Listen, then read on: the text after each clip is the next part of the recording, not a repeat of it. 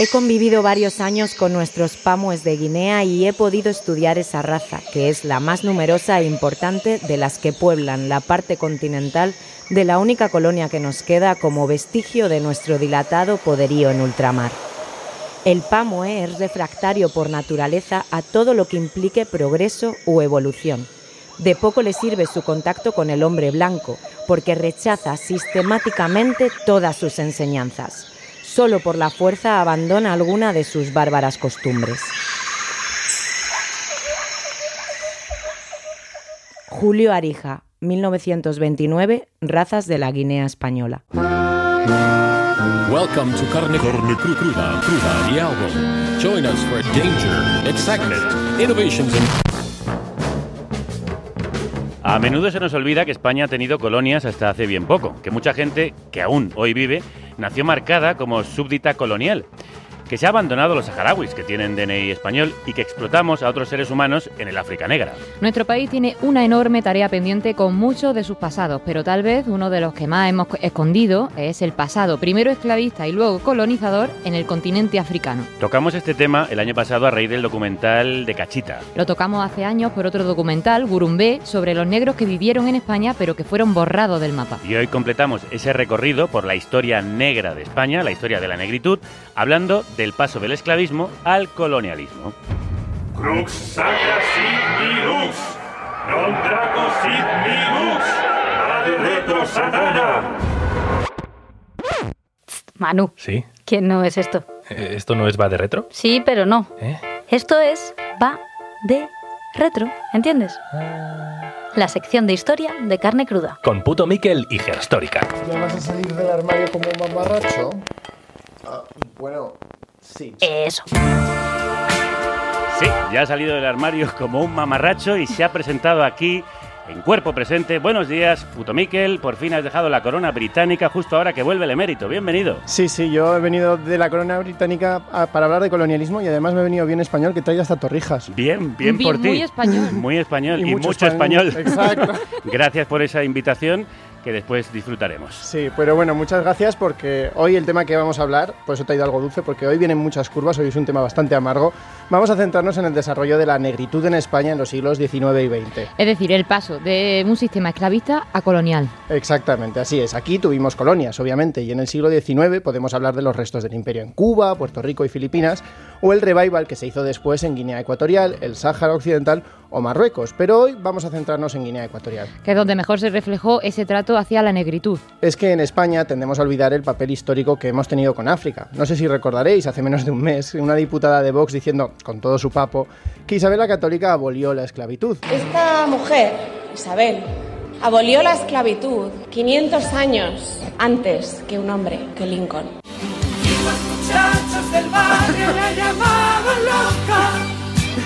Por supuesto, Isabel la Católica no abolió nada. Y la conquista de América se sustentó ya no solo sobre la explotación indígena, de la que también hemos hablado en este programa, sino también sobre el comercio transatlántico de esclavos africanos. Así que si queremos entender el racismo de hoy tenemos que reconocer un largo pasado, empezando por la esclavitud y el comercio transatlántico.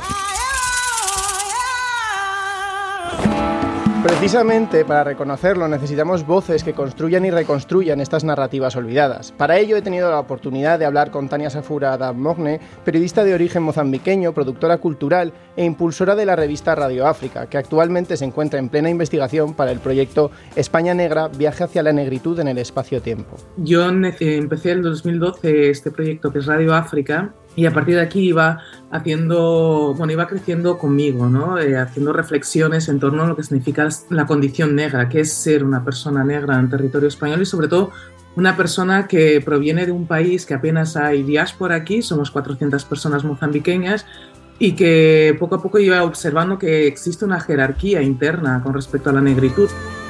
Al mismo tiempo que desarrollaba este proyecto, se dio cuenta de la falta de conocimiento sobre la condición negra aquí en el territorio español. No estaba claro si esa condición negra era fruto de la migración, de la esclavitud o de la colonización.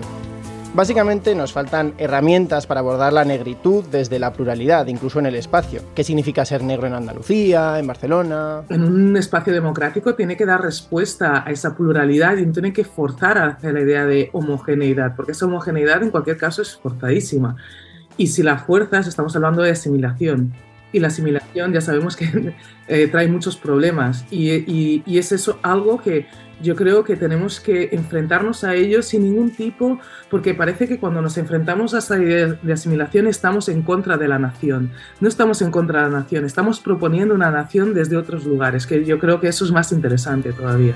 Suena un trabajo muy interesante, pero también te digo, mmm, nada fácil, porque ¿cómo se puede reconstruir esa narrativa de las que no se ha hablado nunca? Claro, pues Tania recalcaba que la información está ahí, pero que hay que recoger los trazos de muchas fuentes. Está en la fotografía, está en la historiografía, está en la literatura, está en la música.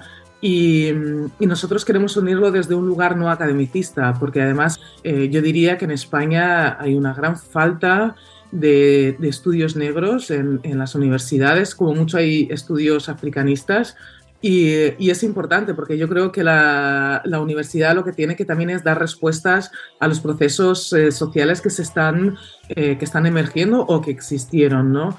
Y entonces eh, nosotras lo que estamos haciendo en esta fase de investigación, porque es una investigación por fases y por territorios, es entender qué es lo que hay, qué retazos hay, muy centrada también en la idea de la cultura popular.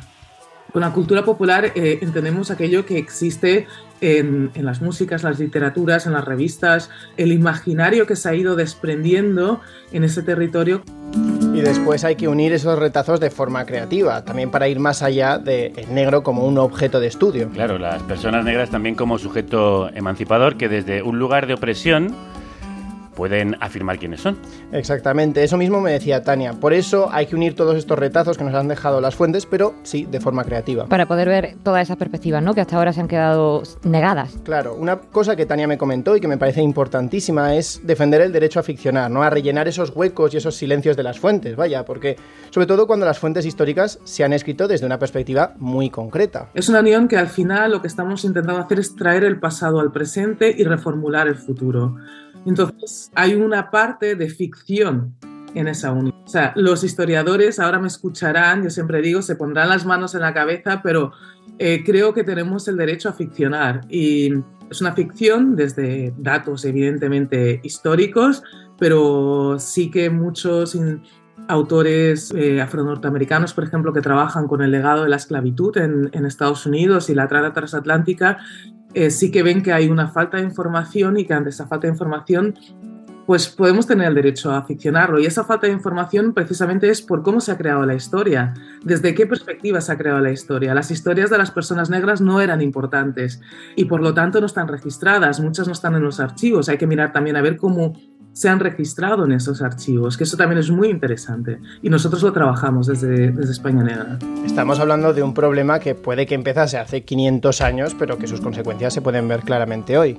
Yo creo que proyectos como estos eh, dan respuesta a esa falta de unión con el territorio, dan respuesta a, a, esa incomodidad que vas sintiendo en el día a día, esa separación ¿no? de, del que tú no eres de aquí, ¿no? Y, y, quieres entender cómo se ha configurado eso, porque eso no es una configuración inmediata, sino que tiene una genealogía. Claro, Tania recalca que evidentemente el punto de inflexión está en los siglos XV-XVI. Para situarnos, ese es el momento en el que empieza la trata transatlántica y ser negro es equivalente a ser esclavo. Exactamente, por eso su proyecto empieza desde ese punto, con leyes como las de la controversia de Valladolid, que se empieza a justificar la diferencia del negro y se equipara al negro con ser esclavo. Y todas estas codificaciones legales, por supuesto, han seguido hasta hoy. Yo para mí es el principio de las leyes de extranjería, ¿no? Lo que están es estipulando cuando estas personas negras, eh, cómo pueden lidiar con, con, con, el territorio, que pueden hacer, que lo que no pueden hacer, ¿no? Y evidentemente es el inicio de las leyes de extranjería, es el inicio de la racialización de, la ciudadanía, aunque ellos no se los consideraban eh, ciudadanos, eran absolutamente inferiores, ser negro era ser inferior, eran los guineos, los etiopíes, los prietos, pero eran eh, la estratificación más baja de la sociedad. Y eso evidentemente sigue y se bebe hasta nuestros días. Sí, el discurso que siempre se repite cuando se habla de migración y de las fronteras, que deshumaniza a quienes intentan cruzarlas, hasta el punto de que cuando llegan las redadas y los ataques policiales, se les trata a los mm, violentados como oleadas y amenazas. Y no como personas, efectivamente. Todo este aparato de leyes vino también acompañado, claro, de estereotipos que justificaban esa misma deshumanización y cuyos ramalazos aún tenemos interiorizados. La presencia de la, de la negritud en el territorio todavía incomoda. O sea, yo ayer mismo me viene una persona a, a darme un certificado, cuando salgo a abrir la puerta me pregunta si yo trabajo aquí. Eh, digo, no, es mi casa. Bueno, es que no, no, no nos damos cuenta de los estereotipos que arrastramos. Y si vamos a los archivos podemos ver cómo se crean estos estereotipos hace ya siglos. La literatura está llenísima de poesías, el, entremés, de cómo se inferiorizaba a, a- a las personas negras, cómo se burlaba ¿no? a nivel humorístico. Se ha ido creando ese imaginario de- del negro, la negra. Desde, perdona, escritores muy canónigos de, de la literatura española, puedes ir a, a ver cómo existe esa negación de la humanidad del negro. Un ejemplo es Quevedo, eh, el de, de hace 400 años. Que Está en- bien la Sí, hay que, Aclaración. hay que aclararlo ahora, hay que aclararlo. Que en su boda de negros, que ya dice bastante el título, los trata como monstruosos, animales, frente a la pureza de lo blanco. De hecho, termina con un... Negra es la aventura de aquel casado cuya novia es negra y el dote en blanco. Mm. Quevedo es que era mucho de arremeter contra el escalón más bajo, que en esa época era el esclavo negro. Pero la desaparición de la esclavitud como sistema tampoco llevó a la desaparición de los estereotipos. No, del modelo esclavista pasamos al colonial y después al migratorio, o sea que seguimos en las mismas. Me decía Tania, las formas de emancipación de las personas negras en el siglo XVI seguramente tienen muchos paralelismos con las formas de emancipación actuales. La globalización, eso sí, ha traído cosas buenas y una de ellas es la conciencia negra a nivel global. Porque necesitamos una nueva perspectiva que rompan con toda esa continuidad. ¿Y eso cómo se consigue? Bueno, pues escucha, escucha. Eh, para mí yo creo que la condición negra es una, es una condición de mirada del mundo y de propuestas de, de convivencia y de, y de futuro desde otro lugar, porque para mí las, la perspectiva occidental está agotadísima. Han hecho mucho daño. Te das cuenta de que hay como casi una imposibilidad de tratar el tema desde un lugar de, de calma, de conocimiento, para llegar hacia, hacia un espacio común, si es posible. Pero cuando intentas hacer todo ese ejercicio, hay un ataque automático como si estuvieras atacando la idea de nación. No la estoy atacando, la estoy reformulando. Y esa reformulación, evidentemente, es una reformulación conjunta, pero la vamos a hacer. No, no podemos aceptar las condiciones en las cuales la historiografía nos ha puesto, evidentemente. O sea, es que es así. Esa reformulación es muy necesaria en la nación española y a muchos niveles. Sí, y esto en parte ya no pasa solo por el reconocimiento individual. Porque la gente dirá, bueno, es que a mí qué me estás contando, yo no he formado parte, yo no he tomado esas decisiones. Evidentemente hay una responsabilidad institucional y esa responsabilidad institucional viene en primer lugar por la aceptación de este territorio que se llama España, el Reino de España, en todos esos procesos de la, de la trata transatlántica, en los procesos de deshumanización del, del negro, deshumanización del moro, deshumanización del judío, Claro, este reconocimiento institucional no se puede quedar simplemente en palabras. y, sobre todo esa aceptación viene de la inyección de recursos para, para amplificar. Estamos hablando de memoria histórica, pero este país tiene un gran grave problema con la idea de memoria histórica y por lo tanto no sé hasta qué punto se va a poder hacer ese, trabajo, pero se tiene que poder hacer el trabajo sin censura Ay, ay, ay. España cuando, cuando habla de memoria histórica piensa en un pasado muy reciente y muy concreto, pero hay otros más lejanos que se quedan fuera. Claro, en este sentido el proyecto de España Negra está colaborando con instituciones, no de gobierno, pero sí museográficas como el CCCB en Barcelona, el Reina Sofía en Madrid, Artium en el País Vasco. España Negra, un viaje a la negritud en el espacio-tiempo. Más proyectos como este necesitamos que ayuden a recuperar narrativa y reconocer la deuda que tiene España. Una deuda con un pasado colonial no tan pasado. Aunque tú me has echado en el abandono, aunque ya has muerto todas mis ilusiones, en vez de maldecirte con justo encono, en mis sueños te colmo, en mis sueños te colmo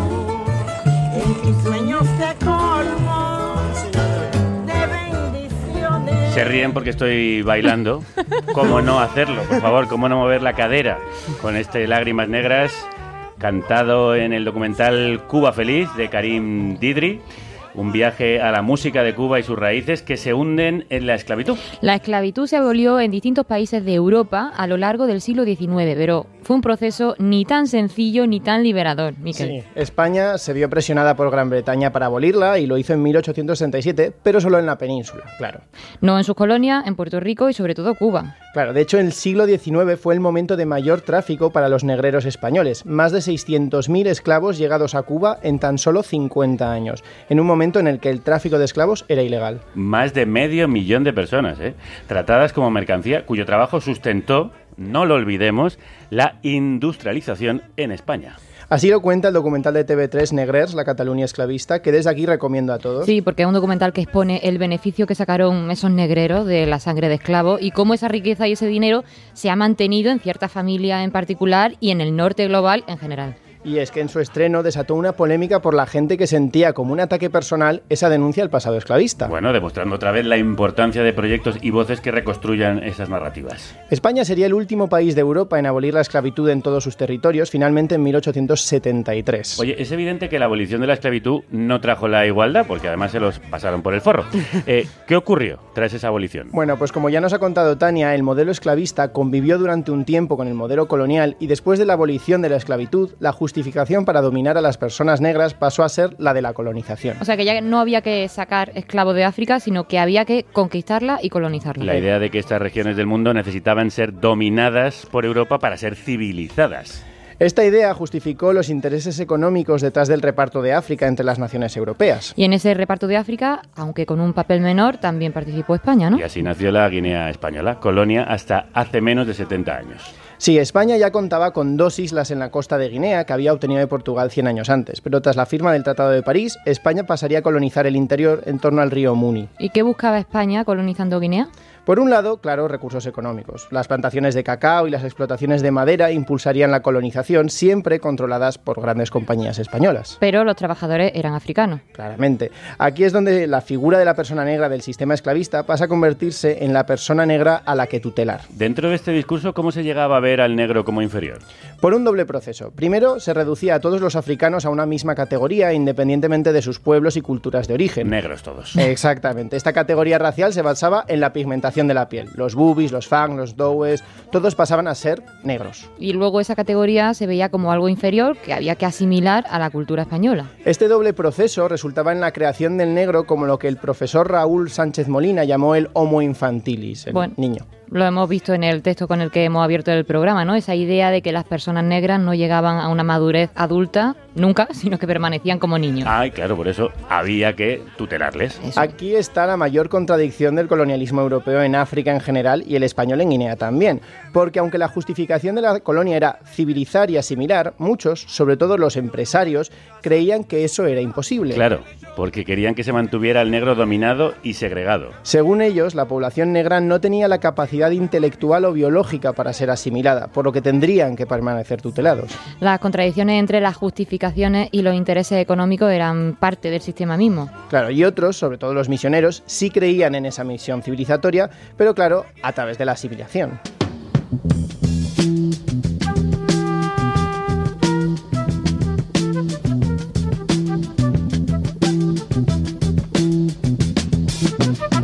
Will not be able to stay home, brother. You will not be able to plug in, turn on, and cop out. You will not be able to lose yourself on Skag and skip out for beer during commercials because the revolution will not be televised. Mientras escuchamos La Revolución no será televisada, cantada por uno de los símbolos de la emancipación negra, Gilles Scott Heron, te pregunto, ¿cómo se realizó esa colonización? Bueno, pues como con el comercio de esclavos antes, lo que interesaba era la población local como instrumentos de trabajo. Así que en 1904 se estableció el patronato de indígenas. Bueno, eh, como el nombre así dicho suena paternalista y bastante racista. ¿Qué hacía ese patronato? Bueno, sobre el papel sus funciones eran dos. Proteger a los niños o indígenas y fomentar la cultura y moralización de los naturales del país y su adhesión a España. No, the Esto se hacía sobre todo a través de la figura de la emancipación. ¿Pero qué era la emancipación? La emancipación dividía a la población entre los emancipados, que tenían los mismos derechos que los españoles, y los no emancipados, la población negra sometida a la tutela que no podía comparecer en juicios, pedir préstamos, tener derechos reales sobre su propiedad en general tener ninguna obligación económica. Además, la emancipación se otorgaba, al menos en teoría, a aquellos indígenas que ya habían sido civilizados. Esto nos lo explica Celeste Muñoz Martínez, investigadora en la Universidad de Barcelona y especializada precisamente en el colonialismo africanista. La emancipación funcionaba o operaba mucho mejor como un dispositivo de segregación jurídico dentro de la propia población colonizada, es decir, de segregación dentro de esta población colonizada entre buenos colonizados y malos colonizados, siguiendo un poco el discurso que se utilizaba que utilizaban las autoridades coloniales. Esta idea de buenos colonizados y malos colonizados se fundamentaba en esa idea de que había pueblos y razas en un estadio primitivo. Y dentro de este discurso, la emancipación funcionaba para justificar la labor colonial. El dispositivo de la emancipación evidentemente se integra dentro de este, este discurso de la civilización porque básicamente la emancipación es un reconocimiento de civilización, es un reconocimiento de derechos y deberes a las personas colonizadas que han demostrado este proceso de asimilación completo y a través de, ese, de este proceso de asimilación completo demuestran que, ese, que este discurso de la civilización opera, que es real ¿no? y que realmente se, se, puede a través de la acción colonial europea ¿no? Elevar digamos, el, el, la, la, cultura de las poblaciones colonizadas. ¿no? Pero por elevar y civilizar se entendían, claro, unos valores muy concretos. Unos valores que en España durante la dictadura de Primo de Rivera y durante el franquismo me puedo imaginar cuáles eran. Sí, sí. Precisamente esos dos fueron los periodos en los que más se impulsó la figura de la emancipación encajaba muchísimo ¿no? también en los discursos de la hispanidad del periodo, en, la, en el ideal de la, de la, españolización, ¿no? del cómo era ser un buen español, evidentemente pues eh, el abandono de la poligamia, la religión católica, matrimonios católicos, hablar español, leer el español, trabajar en la administración, es decir, también tener una adhesión al sistema colonial y esto eh, se fue regulando a través de diferentes legislaciones que desde 1904 hasta la provincialización del 59 fueron tipificando ¿no? cómo debía ser esta, este ideal de la, de la asimilación o este ideal de la españolización.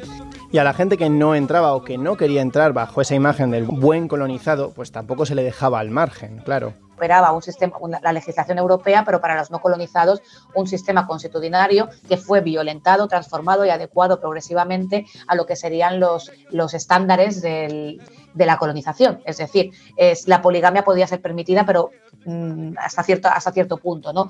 El divorcio podía ser concedido, pero hasta cierto punto. Es decir, por ejemplo, a las mujeres se lo vamos a limitar.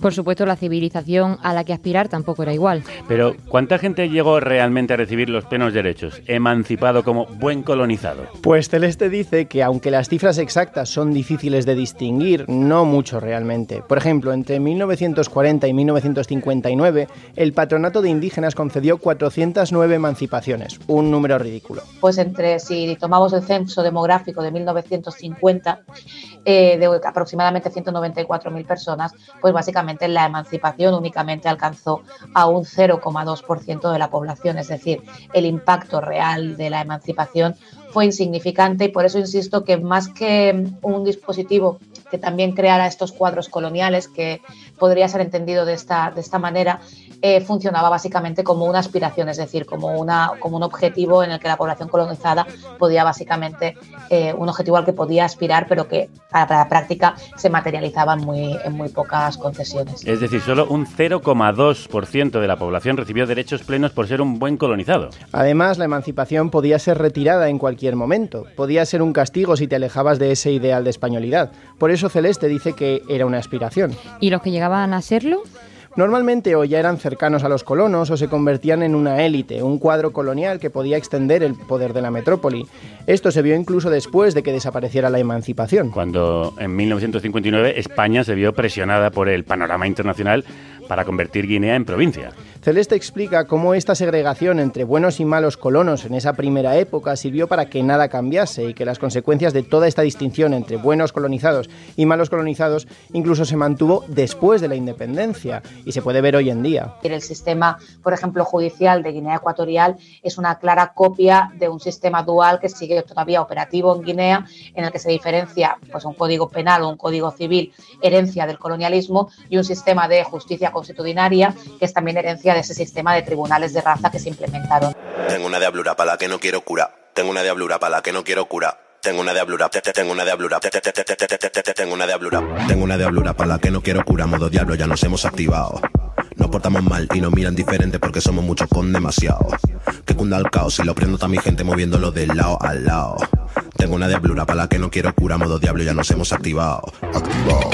En definitiva, lo que nos contaba Celeste es que no podemos ver el colonialismo como algo del todo pasado. El colonialismo español en Guinea fue residual en el sentido de que no llegó a ocupar un territorio tan extenso como otras potencias europeas en el momento. Pero fue igualmente dañino para las culturas locales con ese discurso de destruir y asimilar a lo español. Y esto también se hizo al amparo de los misioneros católicos. Brazo indispensable del régimen franquista.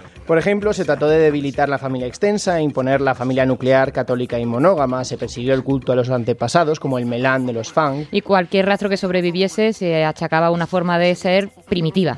Todos estos estereotipos y formas de ver lo negro como lo otro se han transformado, pero no han desaparecido. Vemos aún sus ramalazos en el racismo, en la ley de extranjería, como nos decía Tania. Sí, leyes que repiten esa misma estructura. Nos servís para que trabajéis y para explotaros, pero no para veros como iguales. Por eso, volviendo al hilo con el que hemos empezado, es importantísimo escuchar a voces afroespañolas y migrantes. Este pasado es de anteayer y casi no se nos enseña, pero lo que sí que aprendemos son muchos de estos estereotipos de mierda que bajo nuevas excusas y capas de maquillaje pues vienen a decir lo mismo. Sí, que por tener unos rasgos físicos o un color de piel, eres más persona que otra.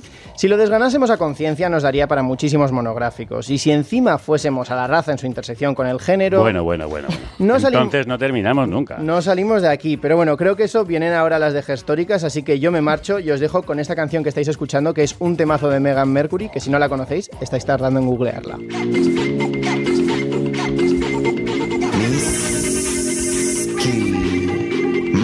Mala mí, mala mí, mala mí. Si me porto muy mal, no quería. Formó el desastre con la mía. Y es que voy fiega como si. Todo me lo bebo, me lo trago. Él quiere conmigo que se superpago. Tan solo para hablar, mm, si te trago. Juro que ninguna te hace lo que hago. Todo me lo bebo, bebo, todo me lo fumo. Todo lo que dije, baby, es culpa del humo. Ninguno de tus tiene lo que yo consumo. Quiero de esa leche si no tiene grumo. Todo me lo fumo. Hago me fumo.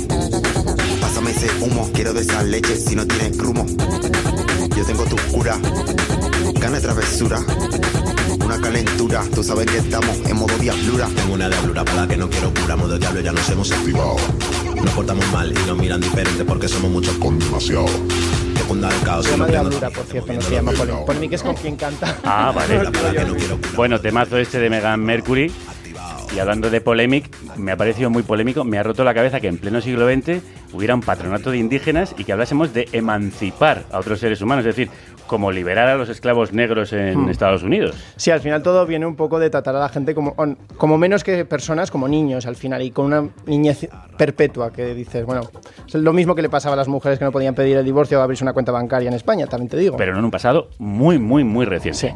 Miquel, muchas gracias. Muchísimas gracias. Por el Hasta programa y por la torrija. Sí, nos lo tomamos al final del Venga. programa. Tú no te vayas, si quieres No, luego lo compartimos aquí con las quiero una. Bueno, y de un pasado que no nos contaron, a un día para recordar este viernes 14 de abril, nos vamos a celebrarlo a Valencia. Carne cruda sigue de gira.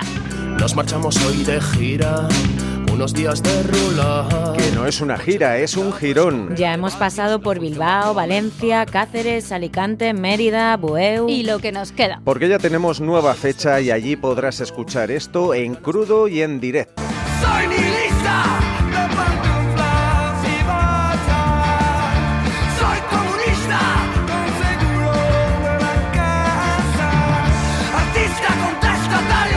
porque ahora que el emérito vuelve, nosotros nos vamos a hacer un programa desde la mismísima Plaza de la Reina en Valencia para reivindicar ese periodo en el que no hubo monarca. Un programa en vivo desde el Festival de Derechos Humanos del Mediterráneo. De la mano de escritores como Paco Cerdá, historiadoras y familiares de fusilados por contar la verdad. Y con temones en directo desde las profundidades del underground valenciano de los que escucháis. Aullido Atómico.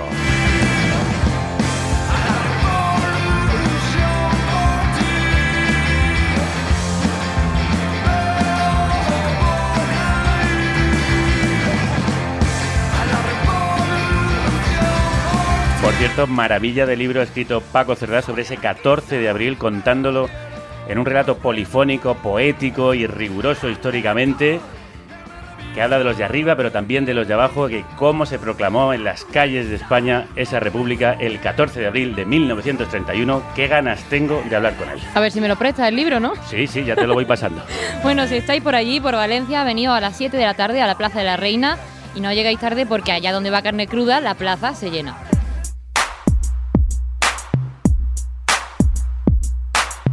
Va a detenerte? ¿La muerte, la edad o la Históricas, idea? históricas. ¿Quién va a detenerte? ¿Quién va a detenerte? ¿La muerte, la edad o la idea? ¿Quién va a detenerte? Históricas. Tanto que siente eufórica, ante que histérica, histórica, de tanto encanto. ¿Dónde están las mujeres en la historia? Fabrica hormona, calienta, lubrica, hasta los maricas hechiza. Eso, ¿dónde están? Ya estamos como siempre. La mesa puesta, las torrijas en el plato y las gestóricas sin aparecer. Kelu, ve marcando el teléfono, anda. Sí, porque estarán en uno de sus viajes espaciotemporales que son ellas muy de darse garbeos por otro siglo. Gestóricas, hola, ¿estáis Hola, por ahí? ¿qué Hola. pasa? ¿Dónde estáis? Pues en Santa Isabel. Bueno, para vosotras que estáis en el 2023, estamos en Malabo. Pero ¿eso es Guinea Ecuatorial? ¿Cuándo estáis allí? Mira, estamos el 27 de abril de 1954, justo llegando al puerto eh, de la que es todavía la colonia. Eh, estamos en el barco El Domine y nos hemos colado entre las 15 bailarinas de los coros y danzas de la sección femenina de Murcia y Cádiz. Eh, todo lo que me estás contando me está rompiendo la cabeza, no puede ser más surrealista. ¿Podéis venir al estudio a contárnoslo? Allá vamos.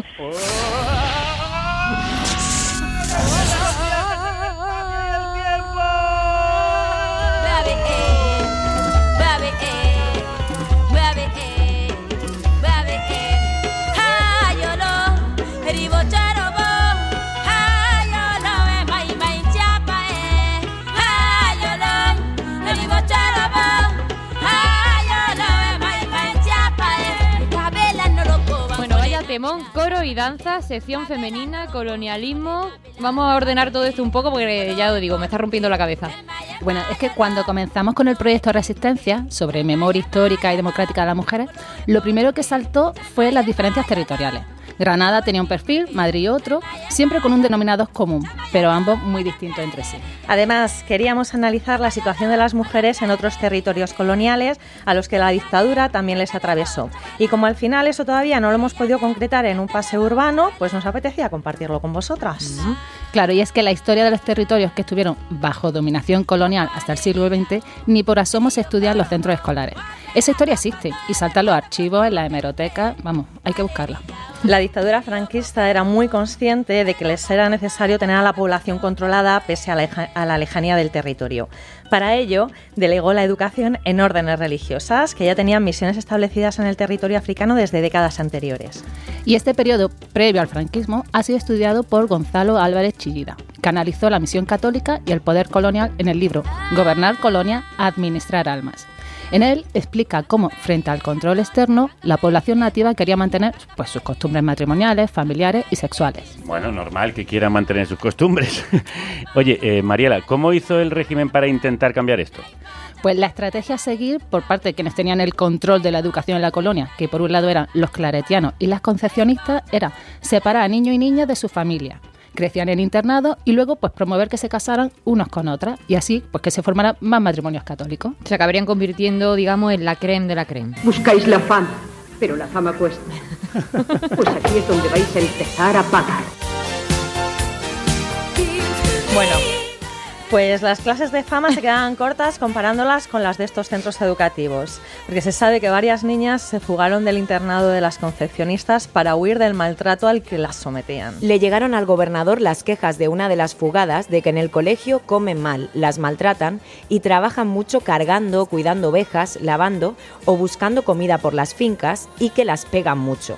Unas mujeres se le quejaron de que retener a las huérfanas contra la voluntad de sus parientes en esas condiciones era esclavitud. Mira, se parece mucho a las condiciones de los CIES, que se están Mm, denunciando en estos días, por cierto. Y además, bueno, las chicas que aceptaban el matrimonio católico para poder salir del internado, luego se encontraban con una relación fallida de la que también tenían que escapar. Y luego con el franquismo supongo que no hubo grandes mejoras. Pues a la política de españolización se le sumó la deformación en principios del movimiento nacional y en la doctrina nacional católica. En la práctica esto significaba que se iba a perseguir con más fuerza el paganismo, el protestantismo, la poligamia, el concubinato y la promiscuidad de la población nativa pero ojo, que ya sabemos que de doble moral iba bien, ¿no? Hombre. Y, y las relaciones de la población blanca con nativas pues no se veían tan mal. El régimen promovió la formación de élites nativas subordinadas a los colonizadores que sirvieran de modelo de ascenso social limitado para la población colonizada. Unas élites formadas por perfectos españoles franquistas, católicos y monógamos con el modelo de familia nuclear de la España de la época. Esto lo ha analizado muy bien Gonzalo Álvarez Chillida y Gustavo Nerín. Y además, algunas de las medidas para formar a esta élite fueron ofrecer concesiones de tierra a parejas nativas. Pero claro, no a todas. Aquí cito textualmente. A las casadas canónicamente, a las que vivan con descendencia legítima, a las de intachable conducta y a las que tengan mejores informes de religiosidad, patriotismo y hábitos morales, o de reconocida asimilación de las costumbres cristianas. Vamos, que ya tenemos a las parejas de clase media acomodada española y muy española y mucho española que quería el régimen. Pero el invento le salió rana, porque justamente esas élites son las que clandestinamente se organizaron y dieron forma al nacionalismo ecuatoguineano. Esas élites, las más católicas y franquistas, fueron las que llevaron su denuncia a la ONU. Claro, porque no podemos olvidar eh, que ante las presiones de la ONU en 1963, las provincias españolas guineanas, por un lado Bioko, Fernando Po y por otro Río Muni, fueron unificadas y obtuvieron más autonomía. Ahora más que nunca, el régimen quería estar presente en los territorios guineanos para que cuando llegase la independencia las relaciones comerciales, las industriales, las financieras no se vieran dañadas del todo. Y para ello va a entrar en juego una institución de la que ya hemos hablado en otros programas, la sección femenina. Todas firmes. ¡Chachán! Y bueno, como indica Amalia Morales y Soledad Vieitet de la Universidad de Granada, desde finales de la década de los años 50 en adelante, el régimen se va a plantear ampliar el, el ámbito de acción de la sección femenina a las colonias saharaui y guineanas. Estos viajes de coros y danzas fueron los primeros acercamientos que la institución tuvo en Guinea. Se establecería definitivamente en 1964, cuando ya ostentaba el nombre de Región Autónoma de Guinea Ecuatorial. Era una oportunidad para mostrarse como una autoridad sobre las mujeres locales, a quien por supuesto esperaban transformar, reproduciendo el ideario de género que imponían en, en otros territorios, ¿no? aunque no siempre tuvieron el efecto esperado. Y lo que decían desde la sección femenina era que estaban muy preocupadas al conocer la situación de la mujer nativa, que también era española. Vamos, que se posicionaron como las ángeles salvadoras. Bueno, mira, hasta tal punto que eh, el programa de formación de mujeres y niñas en las colonias se denominó La llamada de África, ¿no? Y en los informes se decía lo siguiente. La mujer en estos territorios va a exigir de nosotras que le ayudemos a formarse como persona humana y como mujer, y no como española ni sección femenina de falange española tradicionalista. Bueno, ¿y quiénes, quiénes eran las encargadas de todo esto? Bueno, pues se ofrecieron voluntarias las camisas viejas, que además eran las incondicionales del régimen. Muy fanes. Con ellas se establecieron dos delegaciones, una en Río Muni y otra en la isla de Fernando Po, la que conocemos como Bioko. Los informes que se realizaron perpetúan estereotipos, que si eran mujeres difíciles y problemáticas, con una mentalidad totalmente diferente a las mujeres nacionales, que eran apáticas, mentirosas. Eso sí, que las niñas se mostraban una gran celeridad para ir a la escuela, vamos, terrible. ¿eh? ¿Y cómo funcionaba esa educación? Bueno, pues por un lado estaban las delegaciones, luego había escuelas de hogar en Bata y en Santa Isabel, y también cátedras ambulantes en Sevilla de Niefán y en Valladolid de los Bimbeles, hoy denominadas Niefán y Añiso. Bueno, Qué nombre esto, Sí, ¿eh? sí. Me ha recordado un poco a Kevin, eh, Kevin Español. Corne de Jesús. Kevin Corne. Valladolid de los bimbeles. Pues sí. Eh, se, se instruyeron a las jóvenes, a las madres, a las cuidadoras, recibían formación en técnicas de administración del hogar, en industrias rurales, higiene, por supuesto, eh, clases de educación física y formación familiar y cívica. Y al final, todas estas labores se llevaron a cabo sin tener en consideración los intereses de estas mujeres y estas niñas nativas. Y en 1965 lo que funcionaba eran los círculos de juventudes y un colegio menor en Bata. Además se incorporaban profesoras de la sección femenina a los institutos de las dos capitales de provincia, a Bata y a Santa Isabel, para impartir eso, enseñanzas de hogar, educación física y formación política. Y ya os podéis imaginar de qué manera. Hmm. Según especifican Morales y Vieitez en su artículo La sección femenina en la llamada de África, saharauis y guineanas en el declive del colonialismo español. Un importante número de jóvenes guineanas, un total de 44 alumnas, se formaron en los centros peninsulares de Las Navas, La Mota, Onésimo Redondo o La Almudena, obteniendo titulación un importante número de ellas. Por supuesto, las especialidades fueron adecuadas a las mujeres, puericultoras, enfermeras, matronas o modistas, y también en cada una de las especialidades propias de la sección femenina, como educadoras físicas, divulgadoras o instructoras rurales. Y es algo que nos llama la atención, es que la sección femenina estaba convencida de que iban a poder mantenerse en el país tras la independencia. Mira, que lo mismo no sabemos que la sección femenina iban muy bien de autoestima y no conocían el síndrome de la impostora. El análisis del artículo que os comentábamos dice que como eh, en otras experiencias de colonización se asumió que el lugar de las mujeres no podía ser mejor que el de las mujeres europeas, sino peor. Su fracaso reside en que entendieron a las mujeres locales como sujetos sin capacidad de acción sobre los que actuar con el fin de educarlas y liberarlas.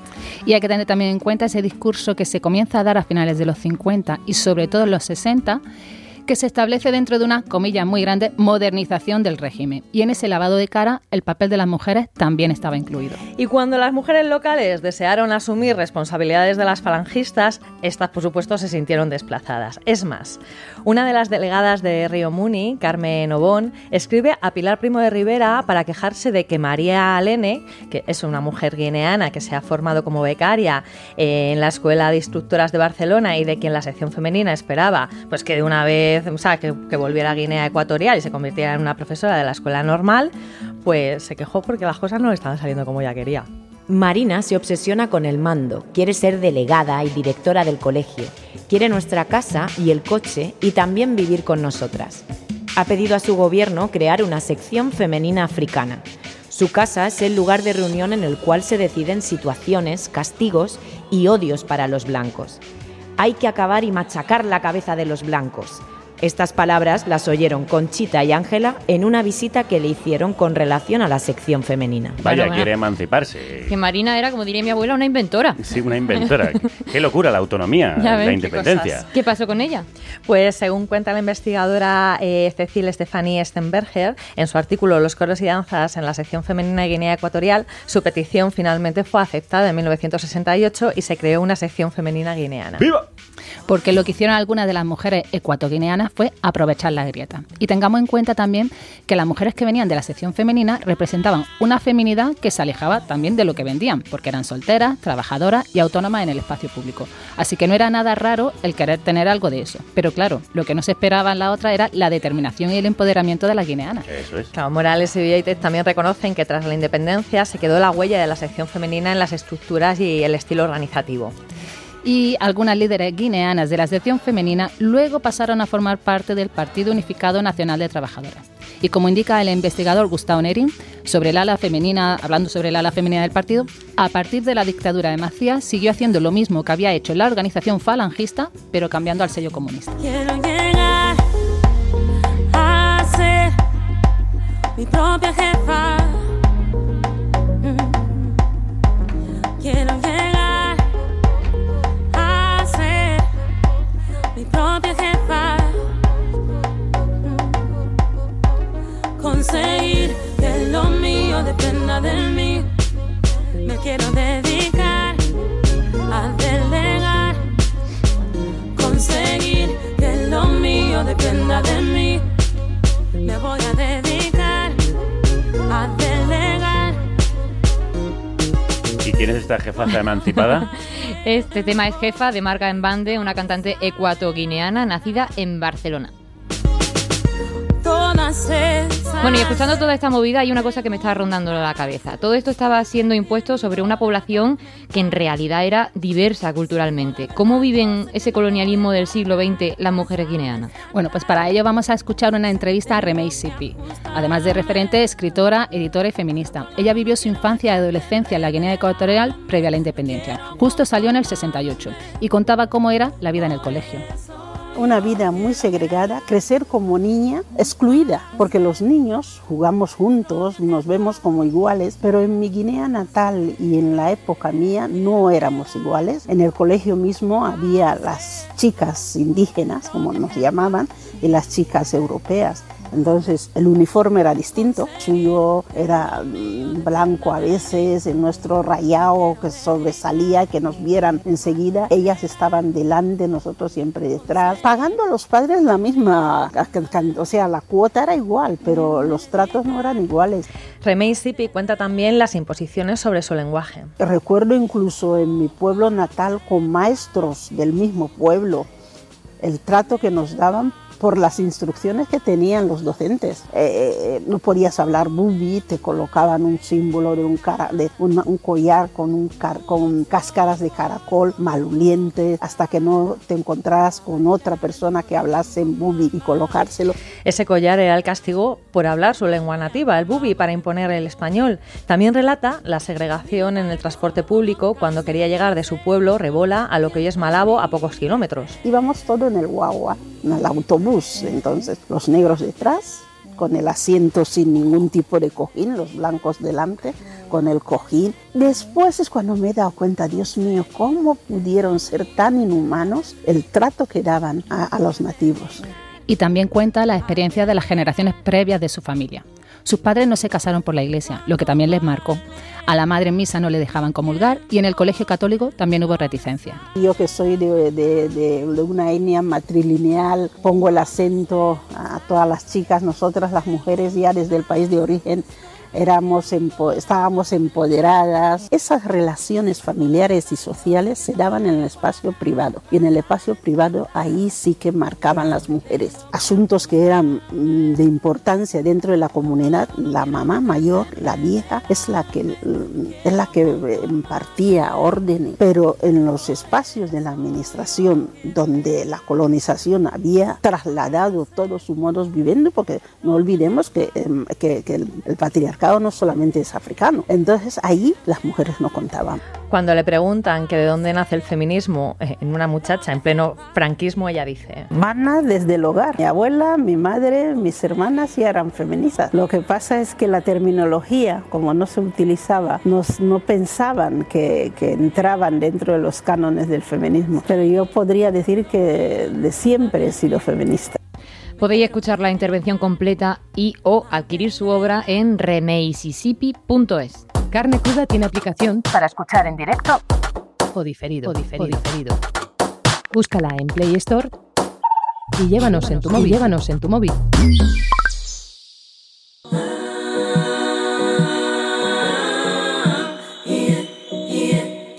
Soy africana.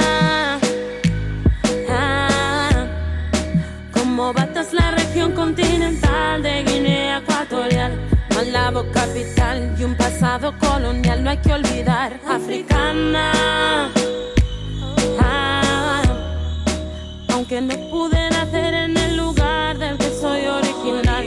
Mami tuvo que marchar y ahora solamente piensa en regresar.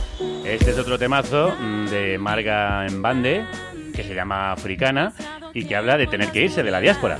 Sí, porque como Remey Sipi en los años 70, bastante población salió de, Guinea, salió de Guinea Ecuatorial debido a la represión de los regímenes de Macea y Obiang. La mayoría con destino a España, pero también a Gabón, Camerún y Nigeria. Y es importante que recordemos que uno de los principales problemas que se encontraron quienes ya estaban en España es que pasaron a ser apátridas, porque el régimen de Macía les dejó sin nacionalidad y el régimen franquista no les reconocía como personas refugiadas.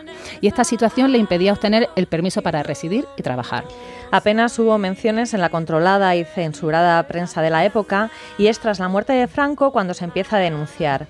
Un problema que duró décadas y fueron las redes familiares y de amistades las que mantuvieron a flote a la supervivencia de estas personas desplazadas. Y ante esta situación, la población ecuatoriana empezó a crear las primeras asociaciones en Barcelona y Madrid. Fueron bastantes, pero hoy queremos destacar el trabajo de las asociaciones de mujeres. En Barcelona, en 1977, la población Bubi creó la asociación Rievapua y en 1991 la asociación Eguaiso y Pola, creada por una decena de mujeres, entre ellas Remey Sipi, que hemos escuchado, Irene Yamba, Isabel Riesa y Paquita Roca. Ewaiso y Pola significa, por cierto, mujer, levántate en Bubi. Y la asociación surgió ante la compleja situación que ellas vivían, porque por un lado el no poder regresar a Guinea y por otro el vivir en España siendo considerada una ciudadana de segunda categoría. En Madrid, Nina Camó fundó en 1998 la Asociación de Mujeres Inmigrantes, que hoy es Mujeres del Mundo y está en Leganés, cuyo objetivo es la integración, formación e intercambios culturales de las mujeres migrantes. Todas estas asociaciones hacen una labor muy importante no solo para reivindicar sus derechos sociales, también para dar a conocer la realidad y la cultura ecuatoguineana.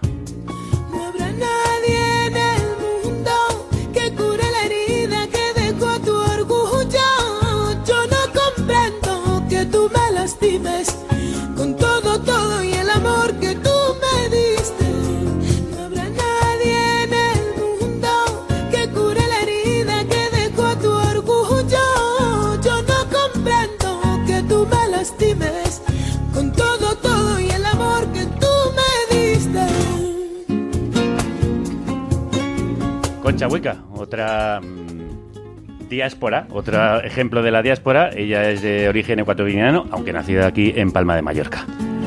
Pues de esas asociaciones han salido jornadas, talleres, publicaciones y hasta editoriales como MEI, fundada por Remey Sipi, y de la que os recomendamos Baiso, Ellas y sus relatos, publicado en el 2015, y en la que encontramos eh, junto a la propia Sipi a Nina Camó y a Melibea Obono, que representan las voces más jóvenes de la cultura ecuatoguineana. Y hoy tenemos la suerte de contar con Melibea. que además de escritora, es politóloga, profesora, periodista, investigadora y activista LGBT. Es docente en la Facultad de Letras y Ciencias Sociales de la Universidad Nacional de Guinea Ecuatorial. Forma parte también del equipo del Centro de Estudios Afrohispánicos de la UNED y es doctoranda en estudios interdisciplinares de género y políticas de igualdad en la Universidad de Salamanca. Bueno, pedazo de currículum, madre mía. Melibea Crudos Días. Buenos días. ¿Qué tal? ¿Cómo estás? Por, la- por la invitación, muy bien. No, pues Un gracias a ti. Malita por la gripe, pero bien. Bueno, bueno, pues que te mejores pronto. Oye, durante el programa hemos visto cómo se promovían los matrimonios católicos por encima de los tradicionales de los distintos pueblos en la Guinea Ecuatorial bajo dominio español. Y en tu tesis analizas el matrimonio consuetudinario. ¿Cuáles son las principales conclusiones a las que has llegado? Bueno, la verdad que yo no creo que... Yo no sería partidaria ni de los matrimonios canónicos impuestos por la Iglesia Católica, ni los que ni los que encontró que se imponían en la tradición, al menos la FAN, que es la tradición de, que es la etnia de mi padre y de mi madre. En la etnia de mi padre y mi madre, cuando llega la colonización, encuentra que los matrimonios eh, impuestos son forzados, precoces y serviles. Y eh, desde la niñez, desde los dos años, tres años, cuatro años, a una niña la trasladaban de la casa de origen, de la casa de madre y de padre, a un matrimonio. Eh, la única diferencia entre los matrimonios que encuentra la colonización en el territorio FAN con los matrimonios canónicos es que, al menos en el caso de la Iglesia Católica, se retrasa la edad del matrimonio. Es verdad que son matrimonios impuestos, los matrimonios eh, eclesiásticos, pero son matrimonios en los que la niña eh, adquiere una mínima madurez, al menos hasta los eh, 14, 15, 16, 17 años, 18, y ya se, se digamos que la frase eh, que mejor define eh, esos matrimonios es eh, con la colonización el matrimonio se, se establecía del colegio al altar, del lugar de formación para el matrimonio que llamaban SIXA en aquel momento, escuelas de hogar o como quiera que se llame, la niña salía de ahí con 18, 19 años y ya se iba al matrimonio eh, virgen, evidentemente, que es lo que encontró ante la condenación, que era desde, desde los dos años, tres años, como más tarde ocho o diez. Tú te criabas con la familia de tu marido, apenas te enterabas de que ese hombre era tu marido y los dos sistemas son sistemas eh, patriarcales. Melibea, parte de estos sistemas, parte de las prácticas de estos sistemas perviven hoy. Sí, en la, en la mayor parte de las familias. Es decir, que a día de hoy muchas niñas de la niña fan entran en matrimonios eh, siendo muy pequeñas. Y los internados, aunque sí que es verdad que en los internados ya se acoge a niñas para formarse, no precisamente para el matrimonio, pero eh, algunas cosas han cambiado en Guinea para las familias que tienen un poder adquisitivo alto, pero para muchas familias pobres el acceso de una niña a un matrimonio sigue siendo una fuente de ingresos. Oye, hemos hablado también de la importancia del asociacionismo histórico ecuatoguineano en el Estado español. ¿Cómo ves tú actualmente la participación de las mujeres ecuatoguineanas en el tejido asociativo?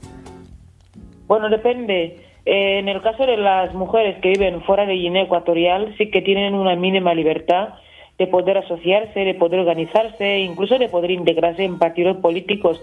Pero no olvidemos que Guinea Ecuatorial es la continuidad del nacional-catolicismo. Entonces, el modelo asociativo que existía aquí en la época colonial es el modelo que existe en Guinea, con la promoción de la mujer virtuosa, la mujer fuera de del, del, espectro político y la mujer que sigue eh, reproduciendo a través del asociacionismo ese, eso, esos roles de género. Las mujeres, por ejemplo, las ONG que dedican a, a las personas que no pueden valerse por sí mismas, ONG que trabajan por el tema de las niñas, ONG, es decir, el, el, el, el tejido asociativo sigue enfocado en, en los roles de género tradicionales. Entonces, pues las mujeres que intentan salir de la norma de ese modelo, de, de, esa, de ese formato de mujer ideal y empiezan a hacer, a hacer activismo en el marco de, la, de, de, los derechos humanos, en el marco de, por ejemplo, LGTB, eh, literatura, eh, derechos, ¿no? Muchas son abogadas y trabajan por los, los, los, derechos humanos, pues son mujeres estigmatizadas, no solo por el régimen nacional católico, también por los partidos de la oposición que en principio piensan cambiar Guinea. Bueno, tú has roto con todos los tabúes habidos y por haber. En tu novela La Bastarda, publicada en 2017, fuiste pionera en hablar sobre el lesbianismo en Guinea Ecuatorial. Eso unido a tu activismo con el colectivo LGBT, Somos Parte del Mundo, pues te ha hecho un referente. ¿Ha sido muy difícil romper todas esas puertas y barreras? Bueno, la verdad que yo no me definiría como la única que ha roto los estereotipos de género. Por ejemplo, tenemos en Guinea Mara Jesús, que es una super abogada que está trabajando el tema de la trata de mujeres, el tema de la trata de niñas, temas de, de, muchos temas que tienen que ver con derechos humanos. Hay muchas mujeres que han roto las barreras.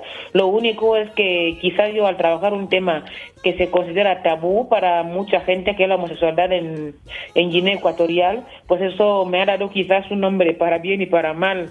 Pero no me considero eh, precisamente una persona especial. En todo caso, en la novela La Bastarda se aborda el tema de la, de la homosexualidad tanto femenina como masculina y sí que fue un verdadero escándalo, ¿no? Y un verdadero cabeza para, para, para muchas personas y para el régimen, ¿no? El tema de la homosexualidad abordado así en el espacio público porque siempre fue la exclusión siempre fueron las otras personas, ¿no? En comparación con las personas normales. Entonces sí que hay un camino allí que no inicié yo.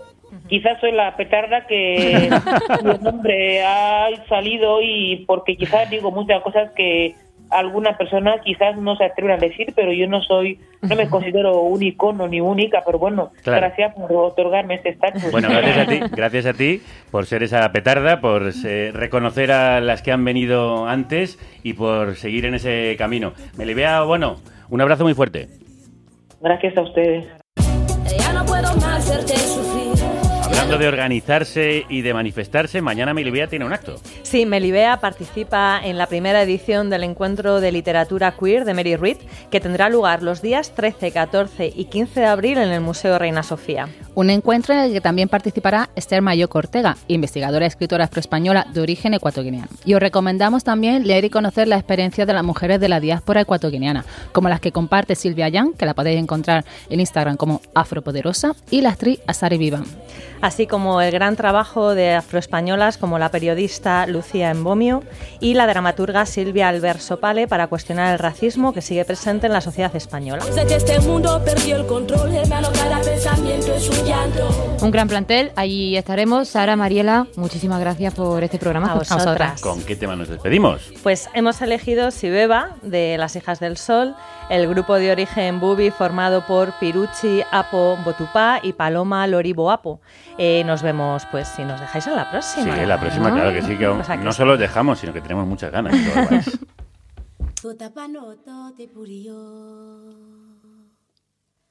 Tuve la neve saribería we. Tuve la ni cacha. Topane levo. que se silito un pane